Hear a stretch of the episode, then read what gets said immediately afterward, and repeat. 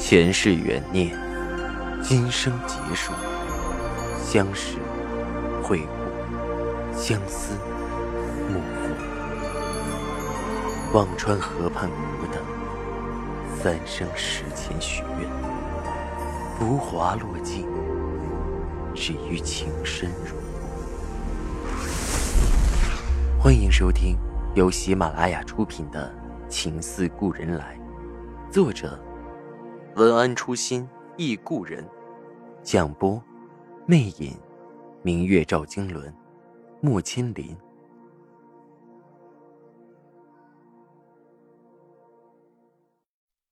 二百零五集。那夜我睡得很不踏实，第二天一早手机就响了，赵信如的电话，声音有些急促。青雅，今天司机不在。带我去公司。我的脑子又是轰的一声，听赵信如的口气，只怕又有事情。我顾不上多问，赶紧挂了电话，开车过去接上他，开往思之恒。一路我和他都是心情急迫，路上的车辆行人都不少，我只好专注的开着车，也无法分神和他说话。车很快开到了司之恒的楼下。我一边扶他，一边问着：“赵董，出了什么事了？”他顾不得回答我，直接往主楼走。待会儿你就知道了。说着进了楼门，直奔四层赵信简的办公室。到了门口也不客气，直接推门就进。屋里是赵信简和两个董事，正在眉头紧锁的不知道谈论着什么。看到赵信如进来。眉眼间闪过丝不易察觉的慌乱。您怎么来了？我我正准备……话还没有说完，已经被赵信如不耐的打断。我问你，昨天股东大会上说好的，派专人到蚕种场去配合控制疫情，这些工作落实了没有？赵信简走过来，扶着赵信如：“别这么动肝火，您身体近来也不好，哪能生气呢？”事情要一项项落实。赵信如用力推开他的手，有些激动。你只需告诉我，公司里派去应对疫情控制的人去了还是没去？赵信简看赵信如火气上来，眉眼一转，说着：“嗯，没去。昨天有个非常重要的商贸会，人手不够。”赵信如的手抬了起来，指着赵信简，手指都在有些微微的颤抖。你是要害死赵家，害死司之恒啊！不是，我也没想到。赵信简解释着，脸上却明显的有一丝慌乱。别以为我不知道你安的什么心，你就是怕事情早一天解决，已经能回来，故意拖着不让公司人去。什么是轻重缓急？你懂不懂？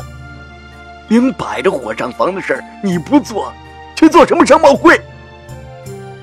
赵信如已经出离愤怒，我从没见他这么激动，即使是昨天，他的情绪也是隐忍待发的，甚至去看怡静的时候，尽管他内心也不平静，却还能淡然的笑出来。可现在，他已经有些情绪喷发了，我心一突，跳得极为剧烈，恐怕是出了大事，不觉有些站立不稳。全身的骨头都要咯咯作响。赵信简强撑着说道：“您怎么能这么想呢？已经也是我的侄子，我怎么会不想他回来？只是没没料到事情会发展成这样。”赵信简搓着手，脸色也变得有些惨白。我们正在商量怎么办呢，还没想好怎么通知股东，没想好通知股东。还是没想好怎么保全自己。赵信如不客气起来，说话也十分锋利。不愧是赵家的人，都有一派很锐利的气势。赵信简被赵信如堵得再也说不上话。赵信如坐在沙发上缓了缓气，说道：“昨天我就说会封厂停产整顿，你不当回事儿。今天封的是蚕种厂，你觉得不要紧，死可以外购，对不对？”我告诉你，这只是个开头。下一步，印染厂、经销处都少不了。我的心痛的沉到了谷底。蜂场，不出赵以静所料，真的停产整顿了。不会吧？赵信简有些不可置信的转了转他金光的眼睛。蚕种厂的事儿，关其他厂子什么事儿？头脑简单。赵信如气得咳嗽了几声，说道：“上面要是和你较劲儿，蚕种厂的事儿还不够整顿你整个公司的？你说没关系，管用吗？”赵信简被赵信如这么一说，也有些没底气。难道真的都会疯了？那这可怎么办？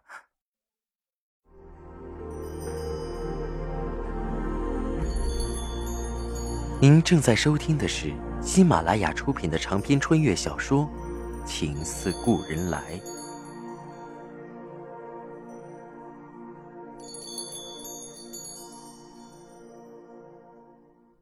赵信如的身体也由于气愤微微的颤抖，过了好一会儿才平息，却半晌没有再说话。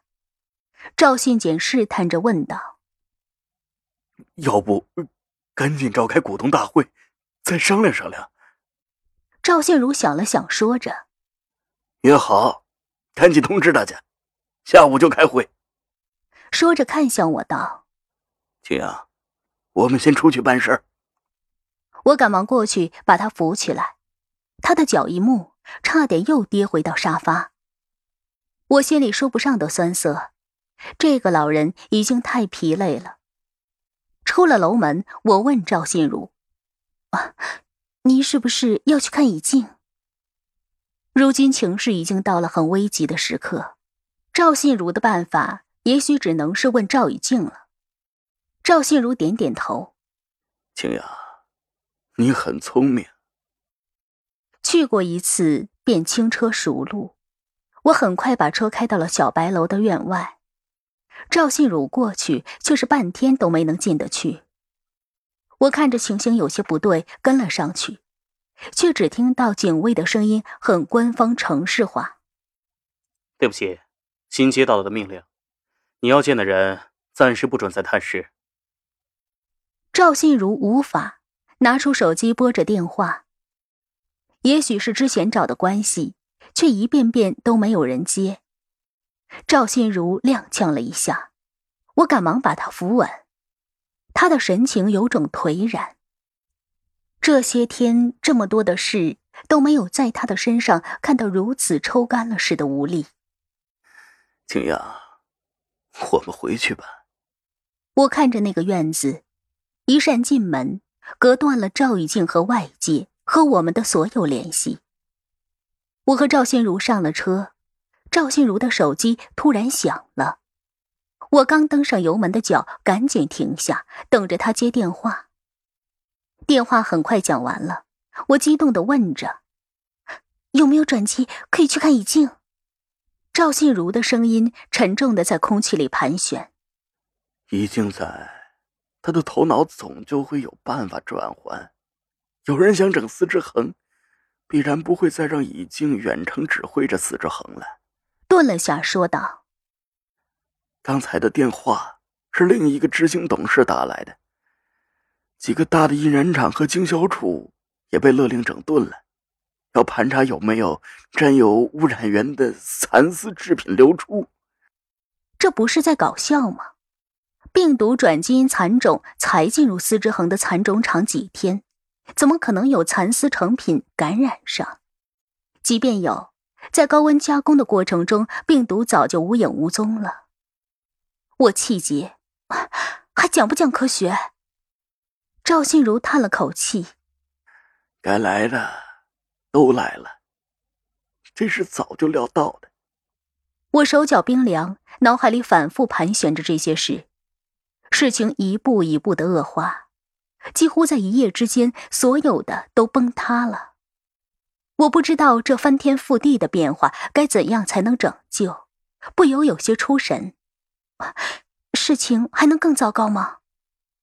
赵信如也沉默了，过了一会儿说：“还可能。要是真像已经说的，股价大跌，有人抄底儿，就麻烦了。说着拨了个电话：“小吴，申请公司停牌吧。”“对，就现在。”停牌，无疑是向世人宣告着司之恒出事了。但是这也是迫不得已的办法，总要提防有人趁火打劫。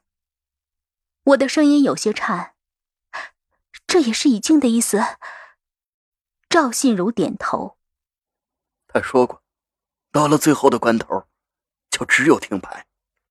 我的心被扯得生疼，车在回司之恒的路上开着，我的心思却跑得很远很远。赵以静谈笑风生，运筹帷幄，仿佛就在昨天。一转眼却到了这个地步，任他再有头脑，再有魄力，再有智慧，却始终有一个他迈不过的坎儿。这个坎儿，前世的赵世南，今生的赵以静都被摔得很惨。难道这就是世代脱不开的怪圈儿？下午的股东大会开得很激烈。赵已经被控制，大家的反应不大，但是接连几个场被封，终于触痛了股东们敏锐的利益神经。停牌的事大家一致通过，但事实上，赵信如已经找人在做，这样补上手续也没什么问题。听众朋友。您刚刚收听到的是喜马拉雅出品的长篇穿越小说《情似故人来》，作者文安初心忆故人，播讲魅影，明月照经纶，莫千林。更多精彩有声书，尽在喜马拉雅。